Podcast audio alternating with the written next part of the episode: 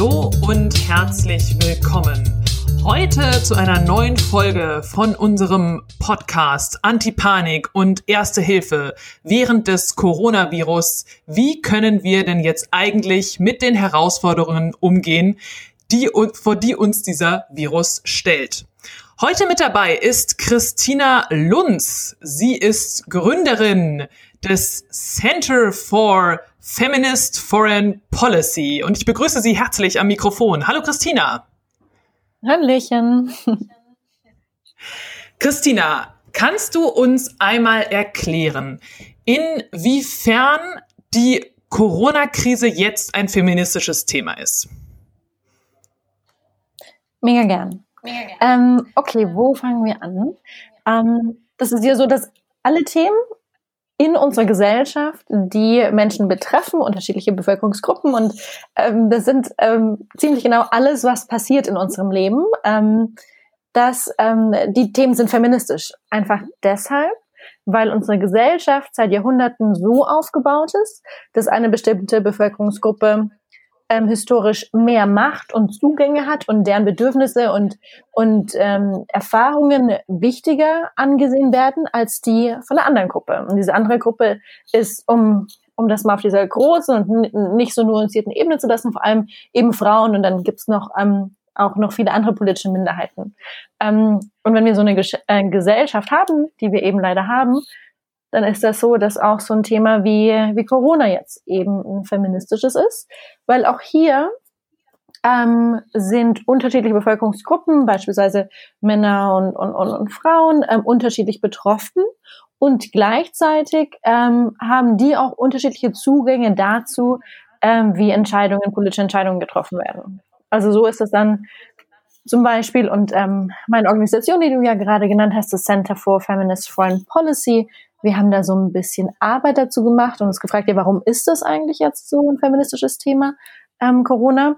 Und da gibt's so, und ich, ich nenne mal einfach nur ein paar Beispiele, um das ein bisschen greifbarer zu machen. Ähm, wenn wir uns angucken, ähm, männliche Gewalt gegen Frauen.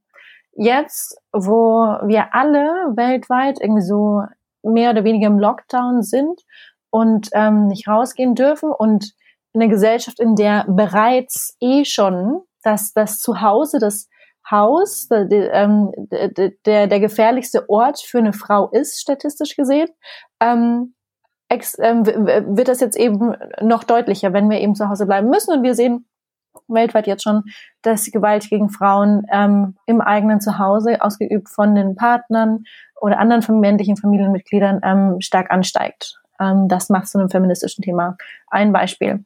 Aber dann natürlich auch der ganze Aufbau unserer Gesellschaft, wenn wir gucken, ja, wer arbeitet denn eigentlich wo? Und im, im, im Gesundheitsbereich, Pflege- und Gesundheitsbereich, ähm, das sind ja sozusagen typische, in Anführungszeichen, Frauenjobs.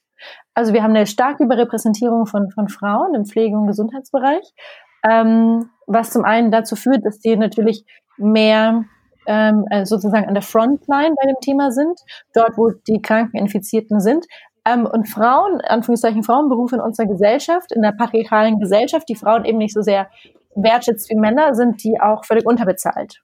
Ähm, somit leisten gerade vor allem diejenigen unglaublich viel Arbeit für viel zu wenig Geld, ähm, die, die vor allem Frauen sind. Ähm, das wäre noch so ein anderes Thema. Und, und ähm, ich, ich meine, ich kann die ganze, die ganze Liste aufziehen, vielleicht noch ein Beispiel kurz, wo was für uns auch sehr interessant ist, als ähm, wo wir zu Außen- und Sicherheitspolitik arbeiten.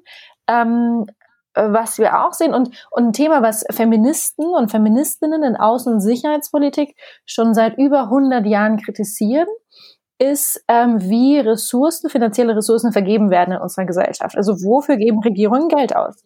Regierungen geben sehr gerne und sehr viel Geld zum Beispiel für Militär aus. Und ähm, so fordern Feministen und Feministinnen aus der Sicherheitspolitik schon seit langem, ähm, was man so nennen kann, so move the money. Also mach, nimm das Geld weg von Dingen, die patriarchal denkende Menschen aus der Sicherheitspolitik denken, dass sie uns sicher halten, wie zum Beispiel Waffen und, und Panzer ähm, und, und andere militärische Ausstattung. Also ich davon das Geld wegnehmen und tu das mal dahin, ähm, was Leute wirklich sicher macht. Und das ist ähm, Gesundheitssystem funktionieren, das Krankenversicherung ähm, bezahlbare Wohnungen und und ähm, und ähm, und Ausbildung ähm, und Bildung. Ähm, genau, also das sind so ein Beispiel, warum diese Krise ein unglaublich feministisches Thema ist. Und wenn wir jetzt mal direkt zu den Lösungen gehen, wäre dann eine deiner Lösungen, die du beispielsweise der deutschen Bundesregierung vorschlagen würdest, einfach mal den gesamten Militärhaushalt zu eliminieren, beziehungsweise das ganze Geld, was da hineinfließt, jetzt in den Gesundheitsbereich zu stecken und somit auch gerade die Frauen zu entlohnen, die hauptsächlich in der Care-Arbeit arbeiten? Mm, ich, ich glaube, wenn man das ähm, irgendwie eher ähm, ähm, oh, jetzt fällt mir das Wort, wenn man das ähm, ein bisschen auf einem größeren Level und so ein bisschen plastisch ausdrücken möchte. Ja, ganz genau. ähm, und wenn man dann ein bisschen eher ins Detail gehen möchte und gucken, ja, wie wird genau wohin Geld gebracht und welche. Also wenn man wirklich so ein bisschen sich Mühe geben mag und das richtig verstehen möchte, ist das natürlich zu plastisch. Ähm, aber nee, aber darum geht's. Genau darum geht's. Weißt du, Feminismus in Außen- und Sicherheitspolitik fokussiert sich sehr stark auf das Konzept der menschlichen Sicherheit. Also fragt ständig danach, ähm, was brauchen wir, damit Menschen wirklich sicher sind. Also es geht nicht darum, Staatsgrenzen und Staaten vor allem sicher zu halten, sondern Menschen sicher zu halten, dass Menschen sicher sind und zwar alle, nicht nur die, ähm, die in Entscheidungspositionen dort repräsentiert sind, weil dort eben auch zum Beispiel Männer sitzen, sondern alle Bevölkerungsgruppen. Und daher, ja genau, darum geht's. Und es gibt viele schlaue Menschen, die viele schlaue Berechnungen gemacht haben. Eine davon ist zum Beispiel Cilla Elworthy, die ein ganzes Buch darüber geschrieben hat, das nennt sie Business Plan for Peace, ähm, wie Geld aus welchen Bereichen wie abgezogen werden muss und wo rein investiert, damit wir in einer sicheren Welt, sichereren Welt leben. Ähm, und ja, ähm, das wäre das wäre so ein Ansatz, ne? weil es geht ja es geht ja am Ende wirklich darum, dass so ganz, ganz, ganz alte Denkmuster und Strukturen, die oft gar nicht mehr hinterfragt werden, weil die viel, viel, viel älter sind als wir alle zusammen, dass sie einfach akzeptiert werden. Also es wird einfach akzeptiert. Also das muss man sich mal überlegen. Es ist irgendwie in unserer Gesellschaft völlig normal, dass, dass Deutschland zum Beispiel der viertgrößte Waffenexporteur der Welt ist und, und, und, und unglaublich viele Waffen in die ganze Welt verschickt und diese, und mit diesen Waffen am Tag ähm, zig Leute ermordet werden. Ähm, und, und dann, wenn es irgendwie um Schutzmasken und Schutzausrüstung geht, um die faire Bezahlung von den systemrelevantesten Berufen, da fehlen dann die Ressourcen. Also diese, ähm, diese die Ressourcenallokation, ähm, also wir müssen wirklich mal wieder ganz so am Anfang ein bisschen hin und nochmal diese Spielregeln, die da aufgestellt wurden, die nochmal so grundlegend hinterfragen. NATO-Generalsekretär Jens Stoltenberg hat ja schon vor einigen Tagen vorgeschlagen, dass die NATO jetzt eine größere Rolle spielen sollte, weil der Virus eigentlich, ja, eigentlich der dritte Weltkrieg ist und man jetzt gemeinsam die Kräfte bündeln sollte, um diesen Virus zu bekämpfen. Wie kann man sich denn das jetzt vorstellen in der Außenpolitik? Wie könnte man denn kooperieren, um gemeinsam den Virus zu bekämpfen? Mhm, vielleicht erstmal ein kurzes Wort zu dieser martialischen Sprache. Ähm, also, so das äh, Verhältnis von Feministen, Feministinnen zur NATO, das wäre, glaube ich, so ein ganz eigener, sehr, sehr langer Podcast. Da müssen wir jetzt nicht drüber sprechen. Ähm, aber also äh, diese, diese, diese Aussagen von Stoltenberg ähm, oder, oder ganz prominent momentan ja auch irgendwie Macron oder Bolsonaro, ähm, diese Lieder, die diese auf diese martialische Sprache zurückgreifen und sagen, wir wären jetzt im Krieg, ähm, das ist auch was, was ähm, Feministen und Feministinnen sagen würden, Leute, das geht überhaupt nicht. Und vor kurzem hat beispielsweise Cynthia Enlow, Cynthia Enlow ist eine ganz bekannte und renommierte Wissenschaft, Akademikerin zu Feminismus und Außenpolitik, ein ganz großartigen Artikel, Meinungsblog äh, für äh, Women's International League for Peace and Freedom geschrieben, wo sie genau darüber schreibt und sagt, so Leute, passt mal auf, wir wissen aus der Forschung, dass immer dann, wenn wir anfangen, martialische Sprache, Kriegssprache zu verwenden, um Probleme zu beschreiben, ähm, dass das dazu führt, dass ähm, äh, Unterdrückungsformen wie Rassismus und Sexismus, dass das zunimmt. Und, und, und wir sehen ja auch irgendwie, wenn so ein Trump davon redet, dass es ein China-Virus ist, ähm, wir sehen ja auch die starke Zunahme an ähm, ähm, ähm, an, an, an, an Ausländerfeindlich, an Rassismus gegenüber ähm, ähm, äh, asiatisch aussehenden Menschen in den USA und ähm, Feministen, Feministinnen würden auf so eine Sprache nicht zurückgreifen. Und auch genau deswegen, weil das so, das bringt uns ja nicht weiter. Das ist ja völlig äh, kontra, kontraproduktiv. Und ähm, in, Außen, in, in, in, in internationaler Politik ähm, für, für Feministen und Feministinnen darin, da ist genau Kollaboration an allererster Stelle. Es geht darum, ruhig und kühl irgendwie die Situation anzugucken und zu analysieren und zu schauen, was brauchen wir denn jetzt und, und vor allem Entscheidungen zu treffen, basierend auf dem Wissen, weil Feministen und Feministinnen nämlich ähm, Verständnis für die verschiedenen und überlappenden Ungerechtigkeiten in unserer Gesellschaft haben. Ähm, welche Lösungen brauchen wir denn, damit nach dieser Krise oder auch jetzt schon während der Krise ähm, diese Ungerechtigkeiten nicht verstärkt werden. Weil wenn wir nämlich sozusagen so ähm, gender blind oder race blind, ähm, wie auch immer, ähm, Politik machen, dann verstärken wir genau diese, diese, diese Unterdrückungen, die Diskriminierungen. Weil solche blinde Politik, die geht nämlich davon aus, dass es keine Ungerechtigkeiten gibt und denkt irgendwie, dass jeder, jede gleich betroffen wäre von der Krise. Und das ist aber eben nicht so, weil unsere Gesellschaft sehr nuanciert ähm, aufgebaut ist und und aufgrund der unterschiedlichen Zugänge von unterschiedlichen Bevölkerungsgruppen zu Macht und Ressourcen unterschiedliche Menschen unterschiedliche Auswirkungen spüren. Also internationale Politik, es müsste Kollaboration an erster Stelle äh, äh, ähm, ähm, ähm stehen, international und auf keinen Fall dieses ähm, sich zurückziehen, ein nationalstaatliches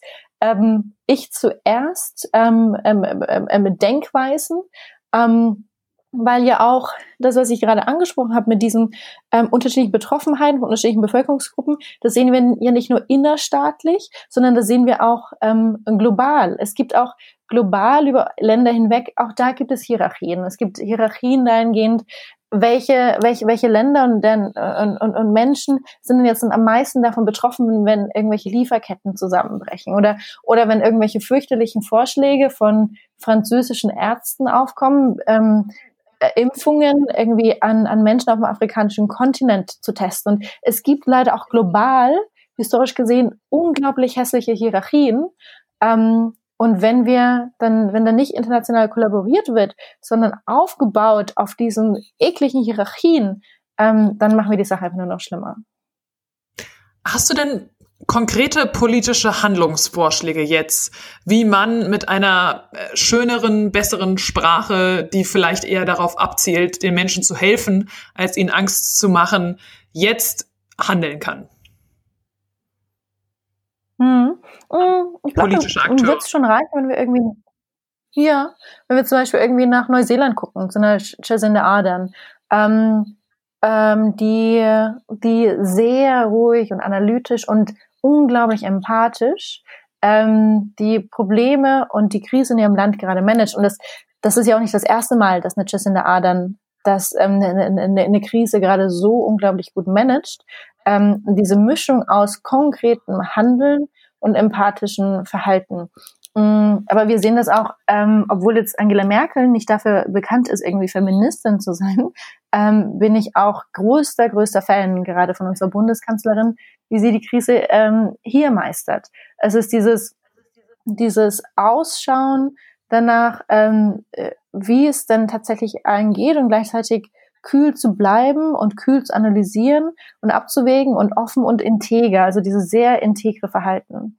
Ähm, es, ähm, die Tage, ich hatte mit einer ähm, Journalistin vom, vom Schweizer Blick, von einer Zeitung gesprochen, die einen Artikel darüber geschrieben hat, ähm, warum Frauen, weibliche Führerinnen die Krise gerade besser meistern. Ähm, ich, ähm, in dem Artikel habe ich gesagt, dass, ähm, dass es auf keinen Fall in der Biologie liegt, dass irgendjemand besser oder schlechter im Führen ist.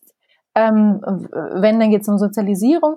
Aber was wir, aber was schon so ist, dass irgendwie eine, eine Jacinda Ardern oder, oder vielleicht auch ein Trudeau ähm, oder ähm, ähm, ein paar andere, wenn, wenn du dir, wenn du dir die anguckst, ist eine Jacinda Ardern oder wenn jetzt eine Alexandria Ocasio-Cortez irgendwie ihre Instagram Live schalten nutzt, um ausführlich mit Megan Rapino gemeinsam zu erklären, ähm, was die verabschiedeten ähm, Stimuli-Pakete in den USA für unterschiedliche Menschen bedeuten. Man sieht schon, dass, dass die Leute, die irgendwie dezidiert auch äh, feministisch agieren und eben dieses Verständnis dafür haben, unterschiedliche Bevölkerungsgruppen eben mitzunehmen, damit wir keine Ungerechtigkeiten ähm, vergrößern, dass die wirklich schon einen hervor herausragenden Führungsstil haben. Ähm, und was schon auch so ist, eine, eine Jacinda Ardern, um zum Beispiel bei ihr zu bleiben, Premierministerin Neuseeland, ähm, sie war ja auch von Anfang an eine, die, seitdem sie ins Amt gekommen ist, einfach Dinge hinterfragt hat. Also es sind nicht nur irgendwie so Sachen, ob sie jetzt irgendwie die, die, die, die, die, die erste ähm, ähm, Person im Amt ist, die irgendwie ein Kind oder nee, die zweite ein Kind zur Welt bringt in dem hohen Amt. Nicht nur so kleine Sachen, sondern ähm, bezüglich ähm, Klimakrise, ähm, und aber auch bezüglich sozialer Ungerechtigkeit in ihrem eigenen Land selbst ähm, hat sie ja sehr radikale Veränderungen und Vorschläge eingebracht. Und vor kurzem hat sie auch irgendwie, wurde mit abgeschafft, ähm, ähm, dass Abtreibung verboten ist und, und, und. Ähm, also solche Leute brauchen wir halt jetzt, die irgendwie nicht aufbauend auf alten, auf alten Mustern, ähm, die die Ungerechtigkeit verstärken würden, weiter agieren, sondern die jetzt grundlegend in Frage stellen. Also es muss jetzt irgendwie grundlegend Frage gestellt werden, wie kann es denn sein? Und, und ähm, eine, eine Beirätin von meiner Organisation, Sanna Mandalini, hat in einem ganz tollen Meinungsartikel, sie ist die Direktorin vom London School of Economics Center for Women, Peace and Security, die hat in einem ganz tollen Meinungsartikel so geschrieben, How can it be that we are washed with weapons, but we're lacking um, facial masks for healthcare workers? Und sie hat sich da auf die USA bezogen, so die USA ist der größte Waffenproduzent und Exporteur der ganzen Welt mit Abstand viel, viel mehr als äh, die Länder auf zweiten, dritten, vierten Platz. Ähm, und die kriegen es gerade nicht hin. Dieses Fehlen von richtigen Sozialversicherungssystemen, von, von, von, von Krankenversicherungen in dem Land, ähm, kriegen dieses reiche Land, das, die, das so viel unglaublich viel Geld hat und so viele Menschen ähm, so viel Geld angehäuft haben in, in den Top 1%, kriegst nicht auf die Kette, ähm, diese Krise zu managen, ohne diese hohe Zahl an Infizierten, an, an Toten, an, an, an Leuten, die vor ähm, deren Existenz vom Abgrund steht. Ähm, und äh, die, wir haben ja irgendwie alle die Zahlen gesehen, wie viele Menschen innerhalb von zwei Wochen sich arbeitslos gemeldet haben. Ähm, ja, das ist einfach dieses krass patriarchal-kapitalistisches System. Ähm, und es gibt einfach so Leute wie, wie Trump, Johnson auch mit seiner Herdenimmunität am Anfang, die, die nicht sich trauen zu hinterfragen, diese ganz alten Strukturen, sondern darauf aufbauen. Und wenn dann eine Krise kommt, mit, die nicht mit Waffen und mit diesen alten Strukturen gemeistert werden kann, sondern wo wir neue Wege brauchen, völlig versagen wenn ich dir so zuhöre, dann steigt so in mir ein Bild auf, und zwar das einer Mutter. Das, was du gerade beschrieben hast, auch von der ähm, neuseeländischen Premierministerin oder ähm, amerikanischen Politikerinnen, dann kommt bei mir ganz stark die Assoziation von Mütterlichkeit. Wie eine Mutter sich um ihre Kinder kümmert, so brauchen wir auch jetzt Führerinnen quasi, die sich um die Weltbevölkerung kümmern. Würdest du dem zustimmen?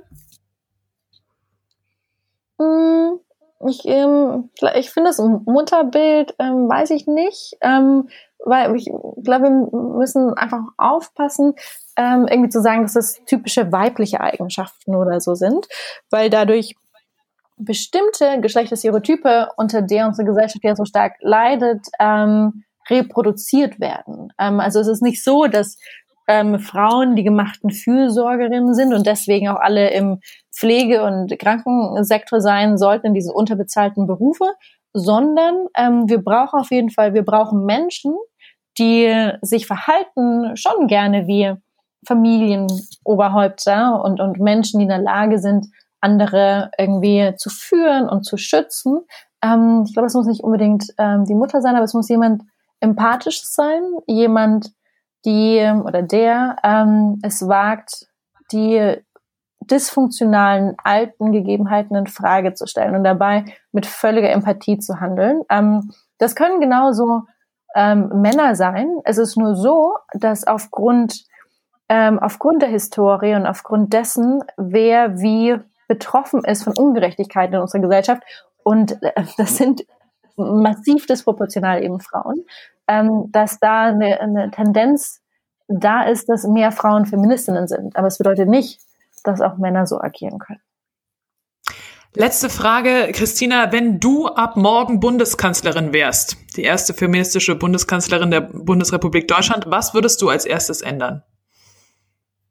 Super, das wäre so großartig. Ähm, ich würde früh mein ähm, äh, Kontaktbuch aufschlagen und mir einen Krisenstab von den schlausten Köpfen, die in der Vergangenheit schon gezeigt haben, dass sie in der Lage sind, utopisch zu denken und neue Gesellschaftsmodelle, in denen alle Menschen, deren Sicherheit und, und, und, und wie ich vorhin sagte, meine ich irgendwie Bildung und, und Gesundheit und Finanzen und alles, was dazugehört, diese Sicherheit zu garantieren.